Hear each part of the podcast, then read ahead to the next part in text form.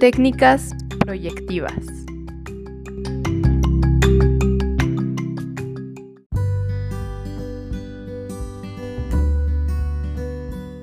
Están conformadas por una serie de imágenes que nos transmiten emociones, sentimientos o lo relacionamos con algo o con alguien.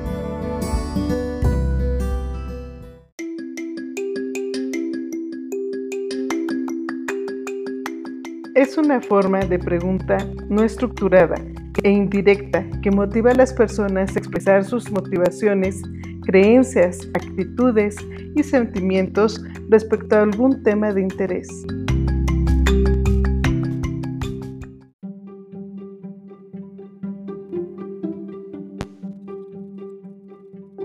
Las técnicas proyectivas se dividen en cuatro. 1. Construcción. 2. Asociación. 3. Complementación. 4. Expresión.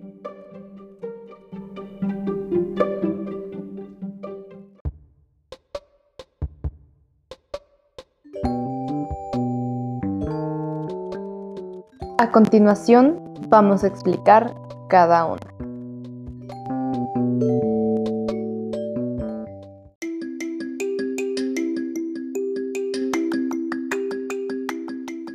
Número 1. Técnica de construcción.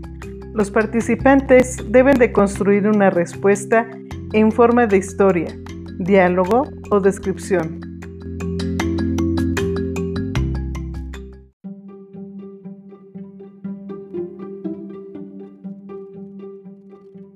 Ejemplo, iniciar con el título Había una vez. Los alumnos pueden continuar con ideas breves para crear la historia.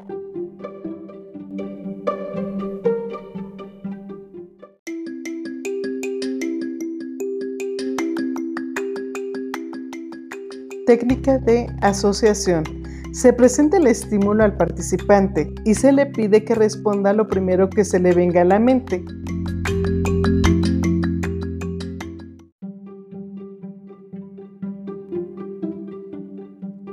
Ejemplo. Menciona una marca de tenis.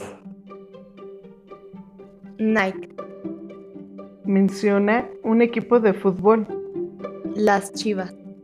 Menciona una marca de pizza. Little Caesars.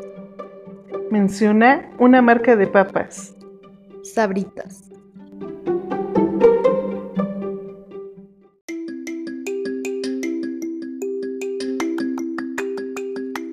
Número 3. Técnica de complementación. Se pide a los participantes que complementen una situación de estímulo incompleta.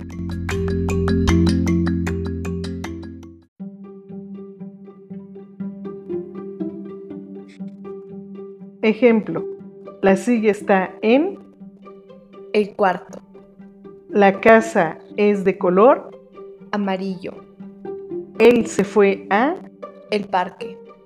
el refresco es de sabor, Piña.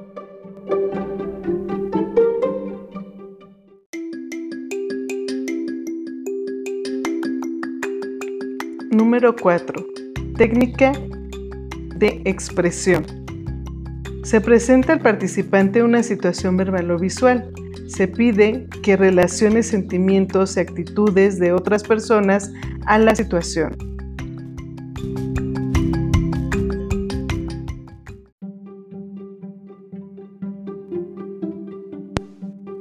Ejemplo, oso, Colchón.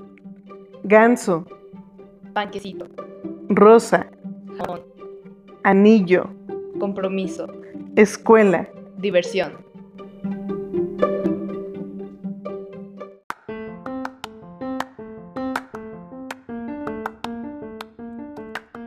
Muy bien, ahora ya conoces cuáles son las técnicas proyectivas.